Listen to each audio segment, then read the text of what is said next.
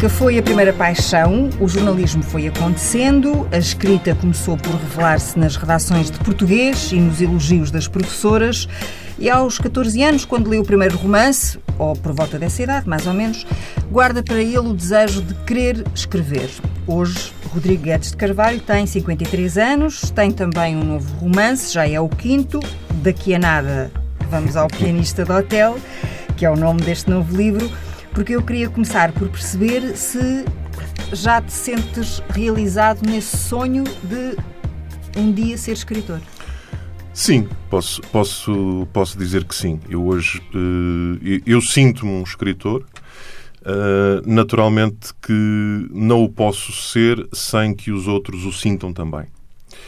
E, curiosamente, não foi só com, com este livro, ainda pouca gente está a ler este livro, mas já com livros anteriores, o que eu retirava sempre uh, das críticas, eu nunca tive uma crítica verdadeiramente má.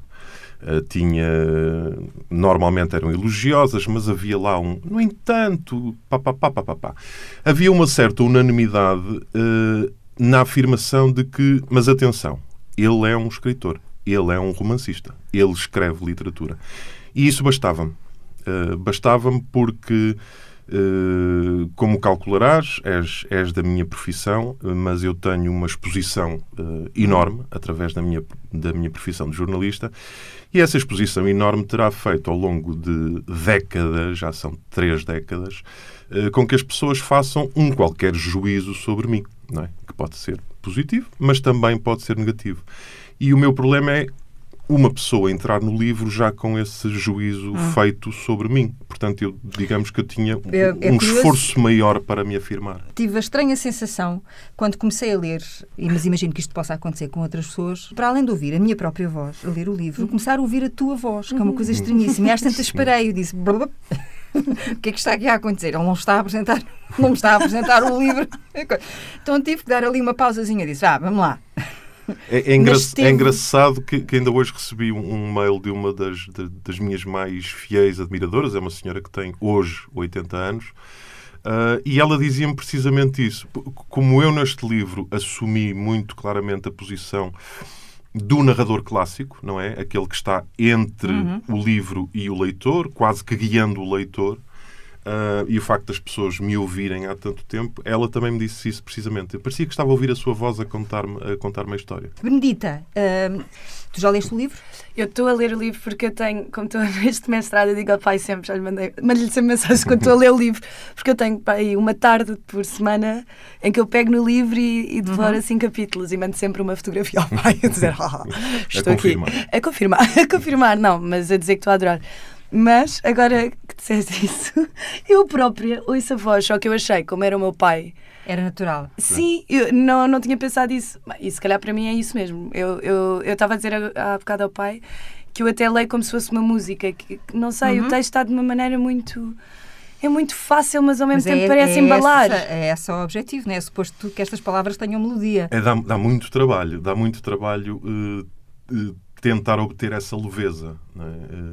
É? A fluidez com que se lê, quando se está a escrever, é muito trabalhosa. Temos que voltar atrás para ver se estamos estamos a consegui-la. Mas é uma sensação muito estranha eu ter pela primeira vez um filho meu a ler um livro. Eu, pela primeira vez? Sim. Pela primeira vez. O, quando lancei o Canário há 10 é bom, anos. Sim, exato. Já, já lá vão 10 anos. Eles né? tinham, a Benita tinha 12 anos, uhum. o Rodrigo tinha 14. Não estavam, não estavam nem aí, nem tinham, nem tinham cabeça nem maturidade para isso e eu uh, nem sequer quis que, ele, que eles lessem os livros. Uh, desta vez, uh, por, por, todas as razões e mais algumas, obviamente ofereci-lhes o, o, livro, esperando que leia. Eu sabia que a Benedita, uh, porque ela gosta muito de ler romances, que iria avançar. Uh, veio um bocadinho o, a costela de pai dizer uh, filha, cuidado, que ali à frente há umas partes um bocadinho mais arde, mas vais fazer por esquecer que foi o pai que escreveu isso. Mas, mas é uma sensação estranha. E ainda foi mais estranho quando ela, uh, e aqui estou a falar de uma, de uma miúda de 23 anos, não é? Me, me, dá o feedback, porque o meu público normalmente, daquele que eu tenho conhecimento, o meu público normalmente é mais velho. Quando ela me dá o feedback, isto está a ser fácil, no bom sentido, está a ser compreensível, está a fluir muito bem. E fiquei muito contente com essa sensação. Sim, e percebe-se, eu não percebo muito, mas percebe-se que tem um domínio da língua portuguesa. Isso foi o que eu percebi logo. Para ter esta. Para ser tão fluido e para parecer tão musical, eu percebi, mas isto é preciso ter um domínio sobre como escrever. E eu, como nunca tinha escrito, uh, lido nada do pai, fiquei muito impressionada porque eu pensei assim, bem, mas isto não é só uma pessoa a tentar escrever um romance, isto é uma pessoa que tem a sua própria maneira de escrever que eu ainda não tinha visto noutros livros e Mas, foi muito bom. Eh, tendo tu já 23 anos, deixa-me perceber, nunca sentiste curiosidade até uh, este quinto livro de ir aos livros anteriores? Uh, um, à medida que foste crescendo, de ir lá espreitar? Não, claro que senti, mas por acaso eu acho que nós temos uma coisa que é de família, que é os, os meus dois pais, aliás, que são conhecidos e fazem muitas coisas. E Para são... quem não saiba, uh, a Benedita é filha também da Paula Moura Pinheiro. e tem tantos projetos e tanto talento, e às vezes eu acho que, não sei explicar, é-nos tão natural e são os nossos pais que nós. Não sei, não sei se eu penso, meu Deus, tenho que ler o livro do meu pai porque o meu pai é escritor. Às vezes é não é que seja correto, mas é tanto o meu pai e eu acho tão natural terem tantos talentos que nunca foi uma coisa. Tipo, ah, tem que ver. Eu tinha a certeza que eram ótimos. E como o pai Sim, disse, foi há 10 mas anos. saber se, se, vai gostar, se não se vai gostar, porque pode ser, nós podemos reconhecer o ótimo em qualquer coisa uh, e não ser do nosso gosto, não é? Claro, mas eu sabia, bem, conhecendo o pai, eu saberia que um livro, eu acho que um livro transpõe muito da pessoa que o escreve eu sabia que ia ter o tom do pai como pessoa. Eu sabia que ia gostar. Então qual é que é o tom do pai como pessoa? é muito profundo, extremamente intenso, mas uma coisa que eu aprendi, e acho que ainda ontem disse à avó, a ler o livro foi o nível de observação que eu não sabia que era tão, tão, tão. Eu sabia que era observador, mas eu, porque o pai está muito tempo calado. O pai diz que é capaz de estar. é capaz de estar um dia sem dizer uma palavra. E no dia a seguir fala imenso. Pronto, mas é. E nós nunca questionámos isso. Portanto, às vezes nem se sabe o que é que se passa. Não, não sei se está aborrecido, não sei se. Mas é de uma observação de tudo o que é humano e porque é que as pessoas se comportam assim. E foi uma coisa que eu aprendi. Mas da intensidade e da profundidade eu já sabia. E então já sabia mais. Não sei, já sentia o tom que o pai teria nos livros e não me sentia preparada antes em termos de maturidade, para perceber os livros de uma pessoa como o pai. Porque eu sabia que o pai ia. Não, é, não seria uma coisa muito banal.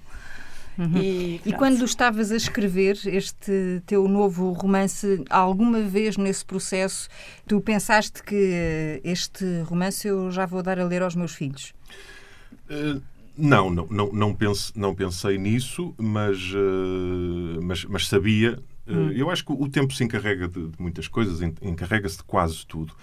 E, e, se calhar isto não aconteceu por acaso. Se calhar o meu último romance, que foi há 10 anos, uh, e era um romance muito duro e até mais difícil, uh, não era para os meus filhos lerem na altura. Se calhar estava. As coisas ficaram bem assim. Estávamos há pouco a falar de matemática. Se hum. calhar a equação estava desenhada para que eu surgisse agora em 2017, com eles já adultos e que este fosse o primeiro livro, o primeiro livro que eles lessem. Não, não estava a pensar, eu não penso em absolutamente eh, ninguém que não seja servir o romance e servir as personagens do romance. O meu grande amor durante o romance é as personagens. Eu gosto muito das minhas personagens e o melhor elogio que quando me fazem é eh, é tudo muito humano. Tu escreves sobre pessoas uh, e eu gosto muito delas. Eu lembro perfeitamente, houve um dia Demorei dois dias até me sentar. Eh, eu sabia que ia escrever uma cena em que ia fazer uma maldade a uma personagem.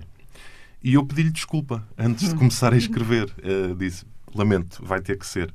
Mas tive de facto pena, porque eu apaixono-me apaixono pelas personagens. Tento servir o livro, porque é o mais importante.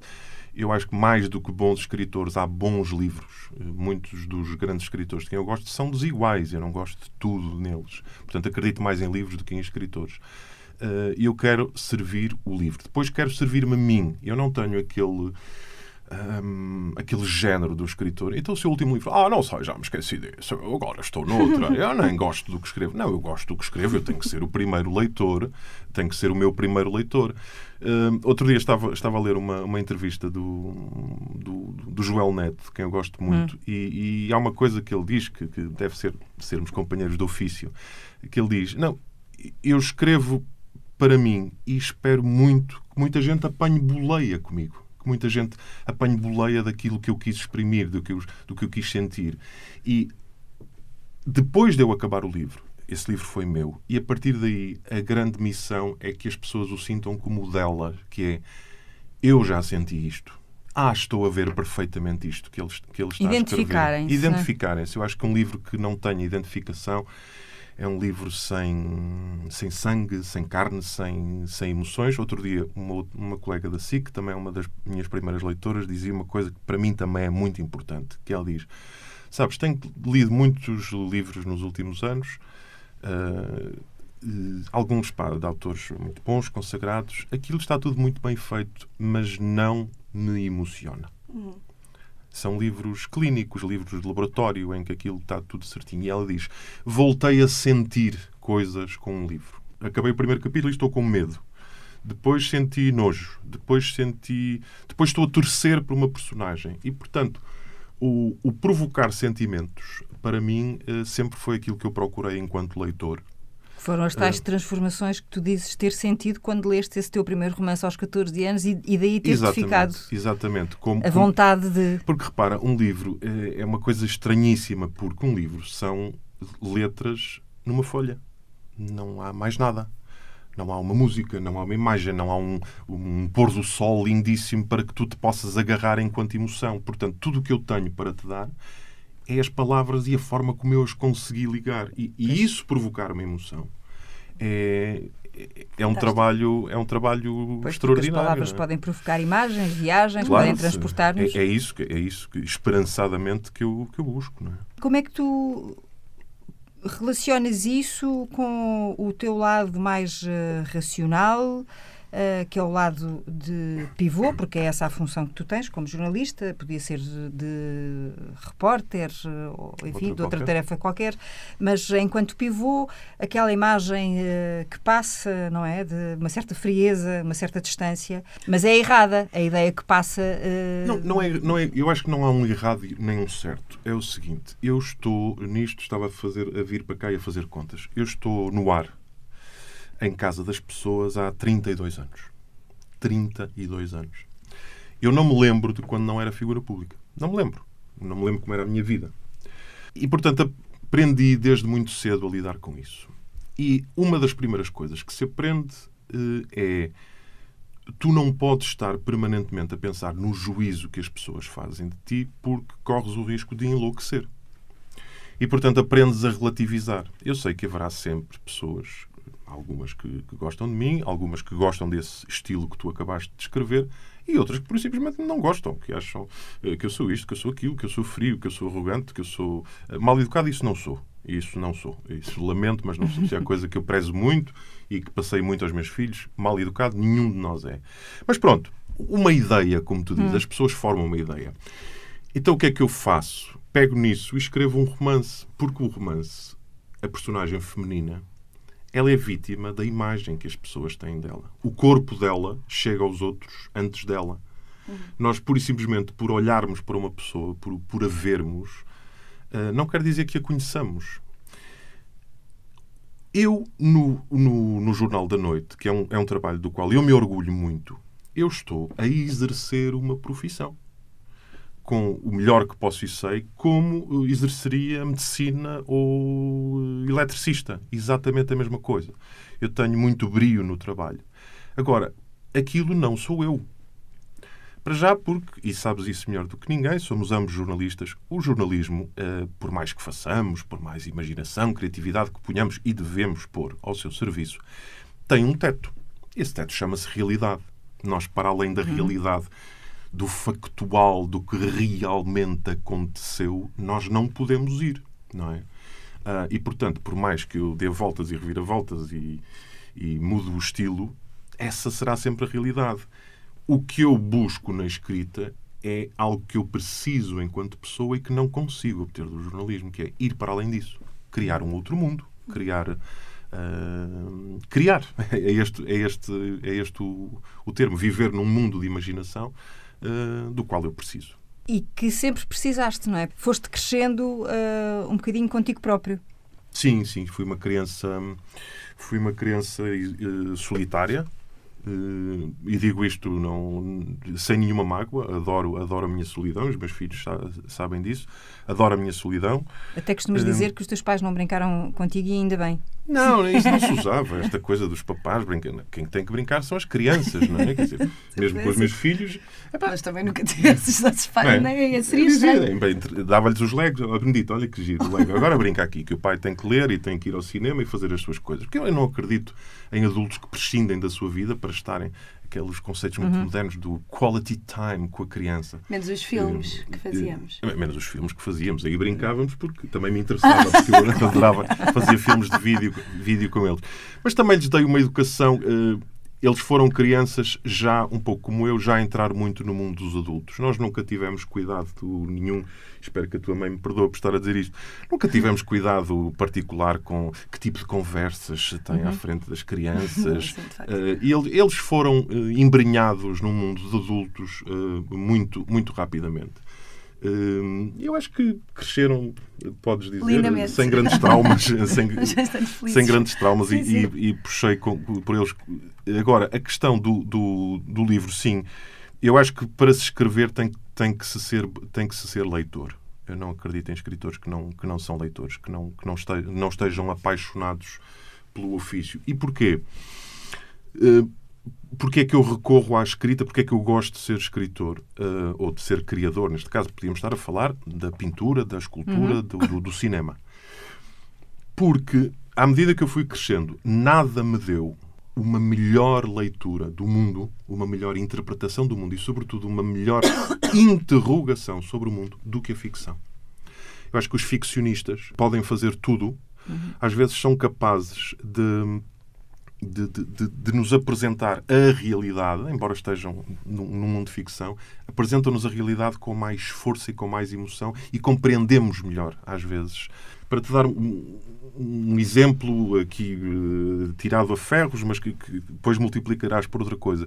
Provavelmente uh, haverá pessoas que veem três uh, trabalhos jornalísticos ou documentários sobre a Segunda Guerra Mundial Uh, ok, entendem, e depois leem um grande romance uhum. passado sobre a Segunda Guerra Mundial e há qualquer coisa neles que diz sim, compreendo. E acho que a ficção tem esse, tem esse poder. Tens um irmão. Tenho um irmão, sim. Mas têm uh, uns aninhos de diferença. Oito anos, oito anos. Quando o teu irmão uh, aparece na, na história essa, esse vosso. Porque oh, oh, agora tens dois filhos com uma hum. diferença de três anos de idade, não é? Sim, dois e meio, sim, muito próximos o que é que essa diferença de oito anos uh, naquela. Foi, foi estranho. Eu, eu não tenho. Uh, se calhar seria. Não tiveste ciúmes? Seria mais. Não, tive ciúmes, tive. tive. Hum. tive ciúmes, uh, contam-me os meus pais. Eu, eu ia dizer-te que eu não tenho grandes. Uh, quando dizem assim, recordações da sua infância, foi uma infância feliz. Pronto. Momentos, episódios muito específicos, uh, não, não tenho. Uh, mas vou ser muito prático, porque era, ah pá, mas agora vem aqui um chato que vai estar a chorar enquanto eu quero estar a jogar o meu Subútil, que era um jogo de futebol que havia na altura, ou eu quero estar a uhum. ler, ou eu quero estar a ver Sim, os tu fazias filmes. os campeonatos sozinho, não é? Sim, e divertias-te imenso fazia, e, fazia, portanto, aquilo era muito mais giro, fazias de Benfica, de Sporting, de Porto, isso já era de alguma forma criar criar mundos. Mas sim, mas tive, tive ciúmes uh, normais que todos, que todos os irmãos têm. Só que isso não depois acabou por não ser muito importante porque eu estava mais próximo dos meus tios. Eu, eu era uma espécie de irmão mais novo dos meus tios. E depois, o, o que aconteceu foi que, por causa dessa diferença de 8 anos, eh, como eu venho para Lisboa aos 18, o meu irmão tinha 10. E, Pronto. portanto, eh, perdemos um bocadinho o contacto, que eu tenho uh, alguma que... mágoa de não ter acompanhado melhor a adolescência dele. E, como eu costumo dizer, quando nos reencontramos a sério foi, foi, foi já em adultos, mas a, adora o meu irmão, ele faz, cumpre o papel do irmão, Irmão mais, mais novo, novo. que é, obviamente, como sabemos, secundário na hierarquia. Não é bonito? Sim, Benedita isso muito bem. Lá em Ah, é? Então, conta lá. Eu tenho um irmão muito específico. Não, o meu irmão, hoje em dia damos. O Rodrigo também, O não é? Rodrigo, Que, aliás, o é, é, é, é, um- é o Uma ponto coisa de de família, é, do, É? do primo- de primogênito para primogênito. Hoje, Rodrigo. E que é o pai. O Rodrigo é o pai, sim. fisicamente, de personalidade, é o pai. Sim. Ah, mas o Rodrigo, quando eu nasci, tentou-me. Ele não sabia muito bem como fazer, mas ele tentava-me eliminar de várias maneiras. E houve uma vez que tirou uma, uma maçã da árvore de Natal e, como tinha visto aquele filme da. Como é que é? Branca de Neve? Branca de Neve, Uhum. tentou-me dar. A minha mãe veio dar com ele a dizer: come, come. Achar que me ia de- matar dessa maneira. É devido. é Não, se ele, viu, se ele viu o filme até ao fim, lá acharia que depois aparecia, um- apareceria um príncipe. Que aquilo não era, não é? Que a Branca de Neve depois aquilo voltava a abrir os olhos e, portanto, era inofensivo, não é? era? só para lhe dar descanso por uns tempos. Exato, se calhar, se calhar. Não, porque no fundo depois éramos completamente inseparáveis. O Rodrigo precisava de mim para as suas brincadeiras que ele que criava. Estávamos sempre, a, sempre juntos, sempre juntos. Somos o oposto, mas sempre tivemos uma ligação muito forte. Ele também mais calado, muito mais extrovertida, ele sempre muito mais. Os desenhos, os nossos desenhos são o oposto. Os desenhos do Rodrigo sempre muito negros e é um náufrago de um barco e não. Um genocídio, um genocídio, de facto. Qualquer coisa. E depois são bailarinas. E depois sempre nos encontramos aqui e nos demos lindamente. Portanto, acho que ele me quis eliminar, mas depois ao mesmo tempo acho que não. Acho que me quero muito próxima. Fizemos E, bem. e fala-me lá então, porque ah, di- dizias que o Rodrigo é a cara do pai. Não é só a cara, é a personalidade, É. não é? É o pai. É, É. uma segunda versão do pai, não é? É, e anda. Ah, meu Deus, faz, faz impressão até. Nomeadamente eh, ao querer seguir eh, uma carreira ou um caminho que o pai terá deixado ficar pelo caminho, não é? Que é a música. Sim. Bem, para já é preciso dizer que o Rodrigo é tão igual ao pai que não quis vir a esta entrevista. Pois, pois, verdade, é verdade. exatamente. Começa logo aí o facto de ele ser igual ao pai. Eu, com a idade dele. Terias dado a eh, mesma Teria resposta. dado a mesma resposta. E eu sabia qual seria a resposta. Obviamente que tinha que lhe colocar a questão. Hum, mas eu sabia, eu sabia que ele ia responder isso e, e compreendo perfeitamente. É uma pessoa muito muito discreta, muito é tão ciente, ele é, ele é muito inteligente e as pessoas inteligentes são muito cientes de si próprias e agudizam eh, o sentido do ridículo. Nós agudizamos muito o sentido do ridículo, então nunca queremos correr riscos nesse, nesse campo. E, para além disso, eh, há outra coisa que sempre foi muito bem resolvida entre nós. O facto deles serem eh, filhos de pessoas que estão expostas, eu, eu e a mãe, de sermos figuras públicas, eles não têm que levar com essa nossa vida. Nós protegemos-los sempre em relação a isso, nunca fizemos produções com eles, nem andámos a mostrá-los, e também nunca quisemos que eles sentissem que têm que fazer parte desse mundo, ou de- sobretudo quando esse mundo se transforma num certo circo. Eles têm essa, eh, essa liberdade total. É certo que nos, quando eram muito pequenos achavam estranho que os pais dos outros não aparecessem na televisão. não é? Nós achámos que isso era a profissão de todos os pais, era uma televisão que ia passando à frente dos pais. E foi algo errado, claramente. Então, eh, explica-me, eh, vou virar aqui um bocadinho Sim. o guião eh, para me explicares porque é que tu disseste que sim, porque é que aceitaste vir Ah. a esta conversa. Porque é Benedito.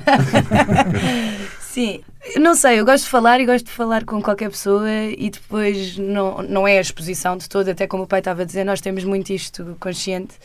Nunca foi um tema para nós. Os nossos, os nossos pais são os nossos pais, são o maior nosso orgulho porque são os nossos pais. Nunca foi um tema serem o que são. Portanto, quando eu venho a uma entrevista, não é porque eu acho até. Ah, que engraçado. É mais porque tenho outra oportunidade de falar com o meu pai e depois sabia que ainda por cima com, com, com isto a sair era im- importante e porque tenho o maior dos prazeres, não tenho desconforto nenhum em falar. Ah, não sei, é da minha personalidade, não sei bem explicar, mas sempre fui faz, assim. faz parte assim. do, do, do espírito dela. A Benedita é sempre foi, desde miúda, que é um, é um pequeno vulcãozinho. Ou está mesmo a erupção, ou está sempre uma lava, uma lava prestes a sair. Tem, tem um- uma, uma força de viver e uma alegria de viver. E, e quando, quando eu lhe disse, olha, pá, há aí uma coisa que se chama, uma questão da ADN, que é não sei o quê, e ela, eu vou contigo. Foi, eu, eu tenho a certeza que a atitude dela foi, pá, eu preciso de ir levar alguém de, de família, eu vou contigo. Não, não, não foi mais do é um que isto. É, é um- foi, para, foi para acompanhar o pai, digamos assim. Não- E o que é que dirias que tu, quando olhas para ti, quando olhas ao espelho, quando pensas um bocadinho, o que é que, o que, é que tu dizes? Ah, isto é do meu pai. Ah, eh, eu já pensei muito nisso. Porque, po- ou seja, isto é muito engraçado. O Rodrigo é o meu pai ou eu sou a minha mãe, assim, visualmente, não é? A primeira impressão. O primeiro impacto. o primeiro sim. impacto. Mas, por exemplo, esta, este bicho pela criatividade, Uhum. eu acho que o pai, não sei se é o pai passou, é nós temos, o Rodrigo tem e, e pronto, mas o Rodrigo quer ser músico e tem mesmo essa vertente, mas eu sempre, aliás, eu lembro de escrever livros quando era muito pequenina e atrás a pôr uma frase que eu nunca percebi porque é que as pessoas comentavam, porque eu achava normalíssima, mas eu punha. Antes destas palavras estarem aqui, as folhas estavam brancas. Isto é simplesmente óbvio. Mas para mim era aquele sentimento Mas é de eu estou a criar uma coisa nova. E eu, só que eu sou menos proativa nisso, mas eu estou todo o dia com mundos imaginários na minha cabeça e eu acho que isso vem muito do pai. Vem isso, vem o gosto pela música, é uma cópia. Aliás, eu acho que não ouço mais nada do que o que o pai me mostrou e fiquei freeze e não sei nenhumas bandas de hoje em dia, estou parada nos anos 70. Os filmes, é a parte artística, intensa e emocional que eu, que eu acho que tenho muito comigo. E o ouvir uma música e fechar os olhos e estar naquele momento é completamente o pai. E o, e o meu filme preferido, que é o Almost Famous, Uhum. que o pai me mostrou, muita gente não percebe. Porquê é que é? O que é que tem de especial? E eu percebo porque. Eu, lá está, eu não sei explicar o que é que é isto que eu tenho com o pai, mas é um. É um. Não sei. É um tom, é um sentimento que eu não sei explicar. Uma melodia. É, é quase, é quase uma melodia. Uma, harmonia mesmo. de- É isso. que nunca, que nunca foi. Eu nunca disse à Benedita para, para ler. Nunca. Para estudar também não. Dizia-lhe apenas: tu tens que estudar, que é a tua missão. Eu já estudei, agora estudas tu. Ah, mas para ler, nunca. Foi, dei- uma, foi uma mensagem que não passou exatamente da mesma maneira para os dois, não é? Sim, não, sim, mas isso temos eh, tem, tem isso como como todo, tantos miúdos no mundo tem uma relação diferente com, com a chamada vida académica e com, e com o estudo. Mas mesmo a questão do, do- dos livros e dos filmes, eu nunca andei atrás deles. eh, não, vais ler este livro porque é muito importante para a tua formação começares a ler desde cedo. Não, eles começaram a pegar em livros como, como, como eu peguei. O Rodrigo não, não, lê, não é grande leitor de romances, mas, por exemplo, leu mais História. livros de história do que, do que nós os dois juntos. Histórias e biografias. Biografias. E, Sim, sim, é um sim. tipo Documentários. cultíssimo em relação. Mas eu nunca lhes disse nada. Eles é que vinham. Eu estava a, a ver um filme e eles vinham-se aninhar ao, ao pé de mim e dizer: Ó pai, que filme é este? Ah, houve uma vez que correu mal que mostrei o Scream. mostrei o Scream demasiado é ideia cedo, do demasiado cedo ao Rodrigo. que andou- adorei, mas era nova demais para perceber. andou com pesadelos durante. Foi, ok, esse foi um erro, foi demasiado cedo. Mas de resto, e- e quando eles vinham perguntar-me ao pai que filme é este, e eu dizia, então senta aqui a ver com o pai. E aí sim, aí dizia-lhes: Olha o belo, olha que bonito que isto é, sim. olha que bonito que isto é. E, e a- aí sim, tentava guiar-lhes um pouco o olhar no sentido do, do belo e da, e da busca do belo. Sendo o belo pode ser. eh, Há filmes belíssimos onde há lá horror eh, e tragédia e Sim, drama. sim. Não, não, não tem a ver com isso. Mas no limite no- da, daquilo que chamamos. Eu não gosto da palavra, mas vamos utilizá-la. Da mensagem ser uma mensagem da procura do, do belo, que é para isso um pouco que andamos cá, não é? Porque senão andamos cá a fazer o quê? Só a, a comer e a beber e a trabalhar. eh, Portanto, é, é essa busca pelo, pelo belo. eh, Eu, eu gostei que eles, que eles a procurassem junto de mim e que eu soubesse apontar-lhes. E aos 23 anos, Benedita, eh, tu já fazes uma ideia de qual possa ser o teu caminho, por onde Sim, é que queres Benedita, vamos, vamos- vamos lá saber. Vamos lá Voltaremos a saber. essas. Não, pois. Ah, não, eu acho que fui. Estudamos, Estudamos, estudamos muito. Ah, mas eu gosto muito de estudar. Aliás, eu não, eu não estudo, eu nunca fui marrona, eu nunca consegui estudar o que não me dá prazer. Isso, isso é mau também. Só- eu apaixono, pode ser. Ninguém vê a paixão daquilo e eu apaixono pelo que estou a estudar. É mais isso. Isto facilita muito a vida. Eu acho que também tenho aqui uma divisão. Eu agora, por exemplo, estou a fazer voluntariado ah, com teatro na Associação CAIS e isto, por acaso, eu acho que é uma atividade que junta completamente duas paixões minhas. que é o teatro, que são histórias, no fundo eu acho que sou apaixonada por histórias em geral.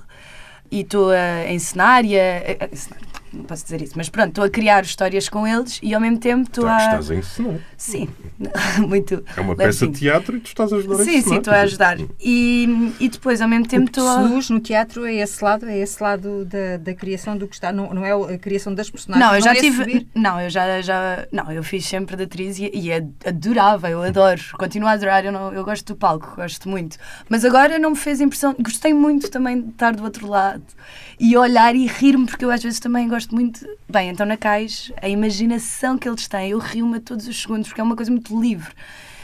Portanto, é é este gosto pelo teatro, pela criação e pela arte, e ao mesmo tempo um gosto por eh, conhecer outras realidades. E eu, te- eu sempre tive muito um, um sentido de justiça social. Eu sou muito, muito, muito, muito sensível aos outros que não estão tão bem como eu, ou que, pronto, e tenho sempre a sensação que nós podíamos ter caído. E eu tenho a sensação que tenho que fazer alguma coisa com isto no resto da minha vida, neste sentido, de ajudar. Em economia, em economia em gestão, aliás, social, porque está a haver este novo mundo de poder juntar negócios sociais, fazer de uma maneira inteligente, ajudar as pessoas de uma maneira inteligente e ligar-nos a elas. Portanto, quero esta parte mais técnica, mas depois quero muito a parte dos conhecer e se calhar se eu conseguir ligar a arte e isso, como eu estou a fazer agora neste voluntariado, acho que estou. E em que medida é que tu procuras a opinião do teu pai quando és de ter dúvidas ou és de te atirar de cabeça? Assim, eu sou É- não, teimosa é- e sou é- determinada, É mas é, ele é de se atirar de, de cabeça. Eu, eu costumo dizer isto que há pouco estava a dizer. Sim, Medita, o que é que vais fazer? Eu não estou minimamente preocupado com a Medita. Minimamente. Tenho uma confiança cega que aquele vulcão que eu falava há pouco vai, vai, vai encontrar o seu caminho.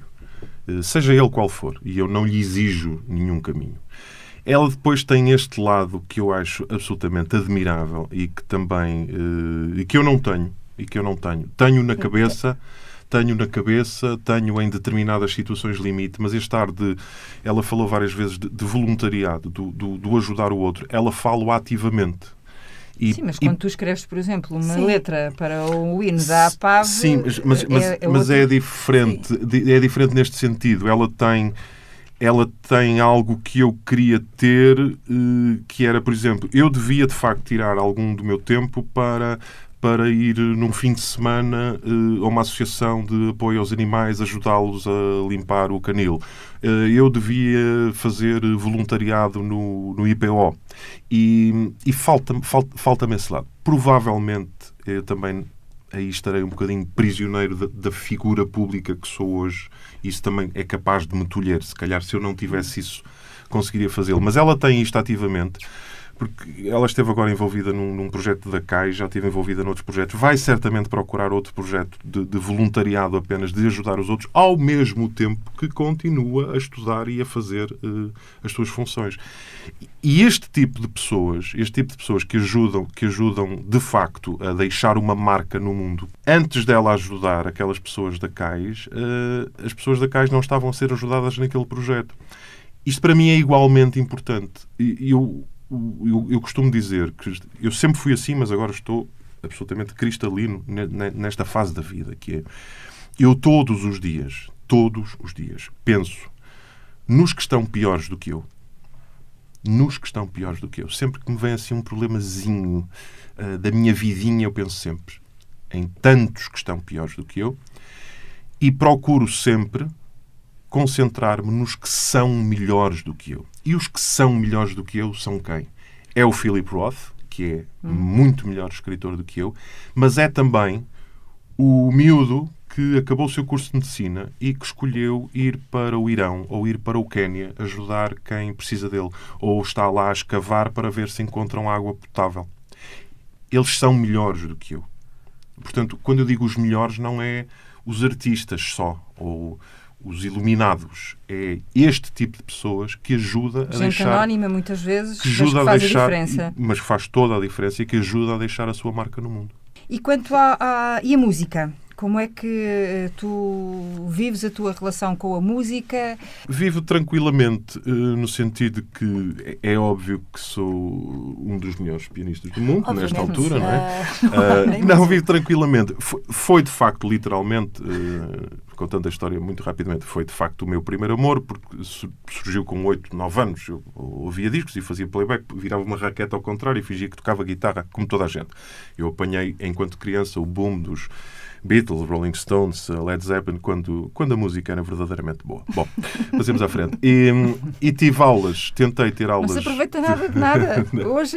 Pouco, Nós não pouca sabemos. coisa. Não sabemos. Não, sabemos, Não ouvem. ouvimos nada. Uh, e tentei ter aulas de, de guitarra, que na altura era uma coisa. Estamos a falar de 73, quer dizer, quase a não havia.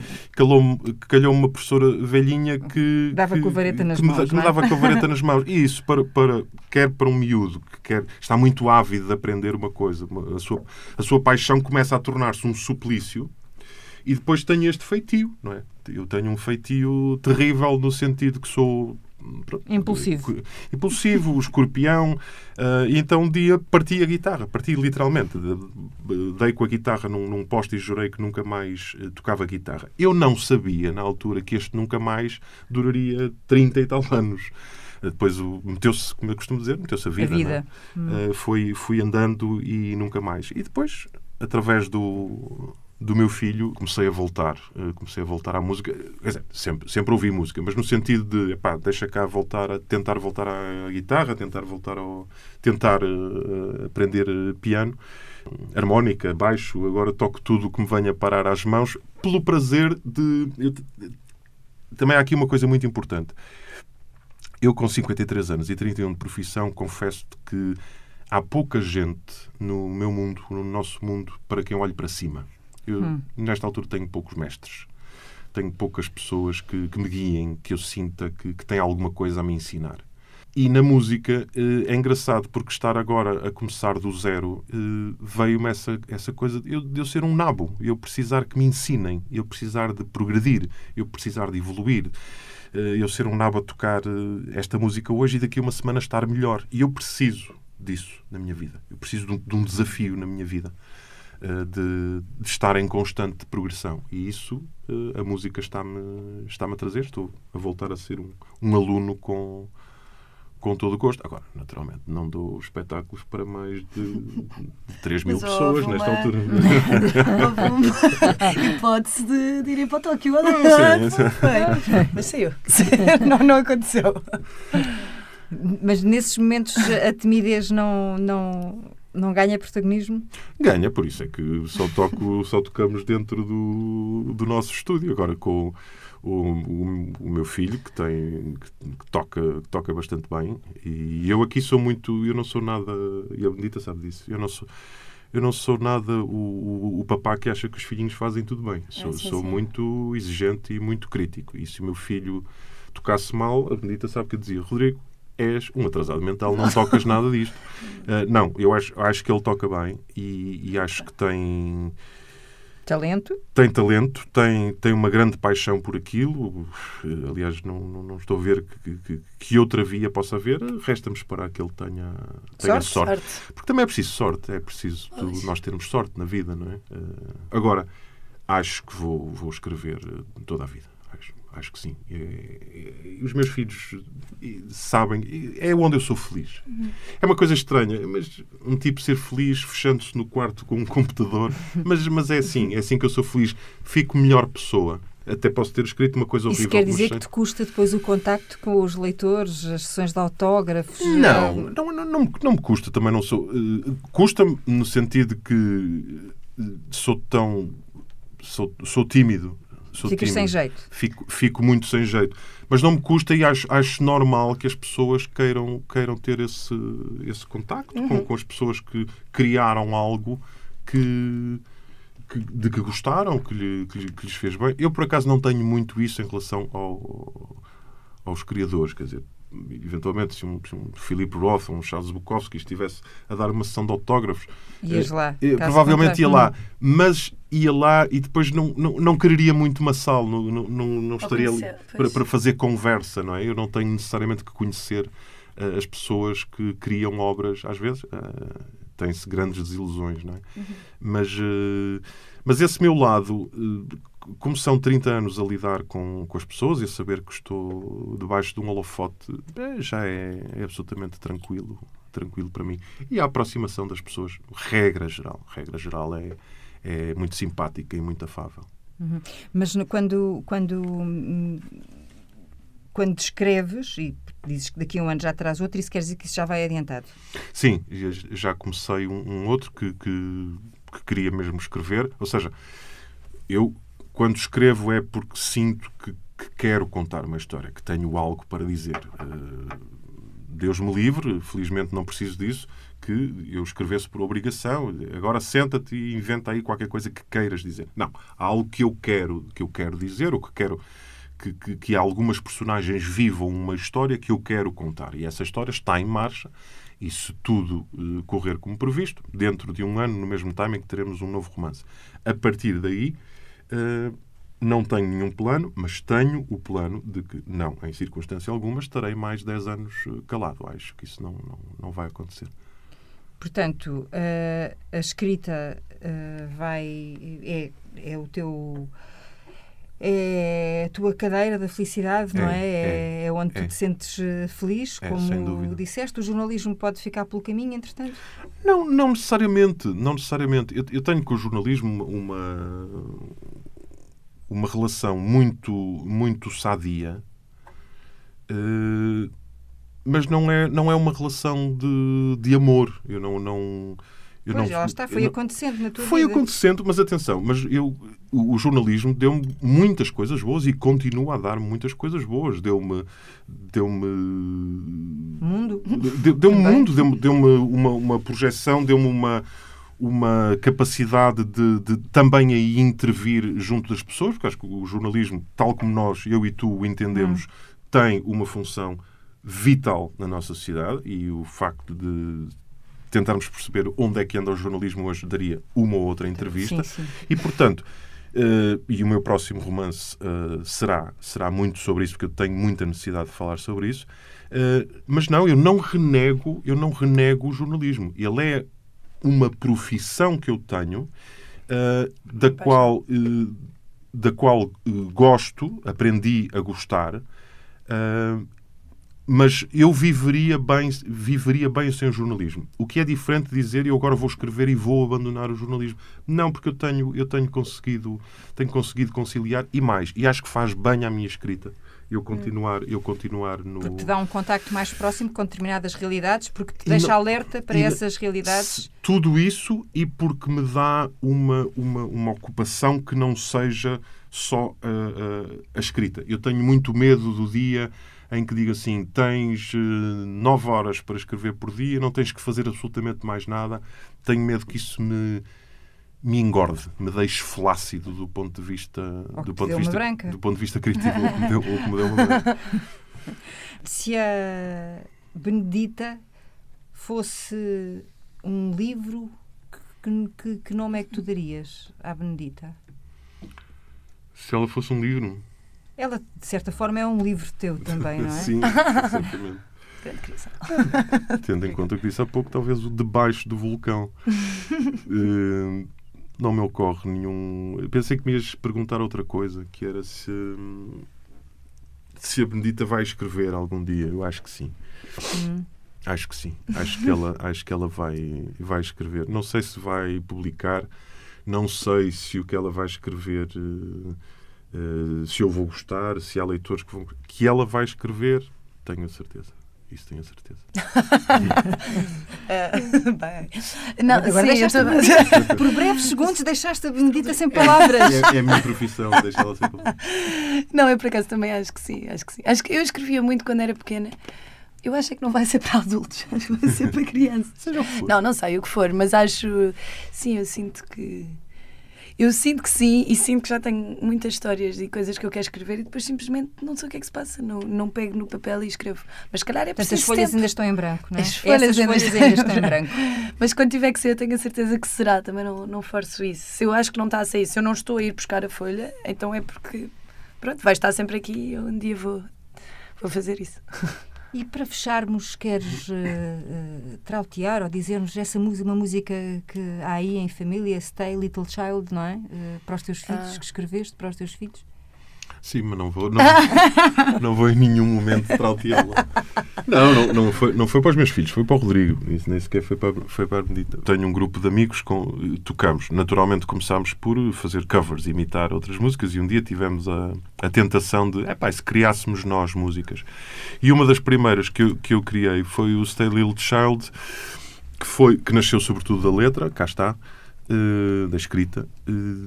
Para o Rodrigo, porque o Rodrigo foi na altura que ele foi estudar para Londres uhum. e a ideia era ficar eh, por lá eh, bastantes anos e, portanto, esse sair do ninho, que ainda não me tinha acontecido, deu origem a uma, a uma canção que era um pouco o lamento do pai. A ida dele para Londres transformou-se um pouco na materialização do seu crescimento, basicamente. A imagem do seu crescimento e de como ele já não era uma little child e a canção pedia-lhe Stay Little Child. Eu pensava que tinha aqui um duplo sentido, fazer passar a mensagem de que eles deveriam continuar crianças sempre. Tem, tem esse, tem esse sentido. Se tu vires, não há vírgula. Mas acho que continuamos demais. isso está muito. está lá Portanto, dentro de nós. Está, eh, precisamente, apanhaste isso, porque não, não é stay, vírgula, little mas child, é, stay little child. Mas, mas, eu acho que eles são. São, serão eternamente crianças no que isso Tal como o pai Benedita. Tal como o pai. Sim. Sim, sim, sim, sim. sim. Tocou muito na nossa família, sim.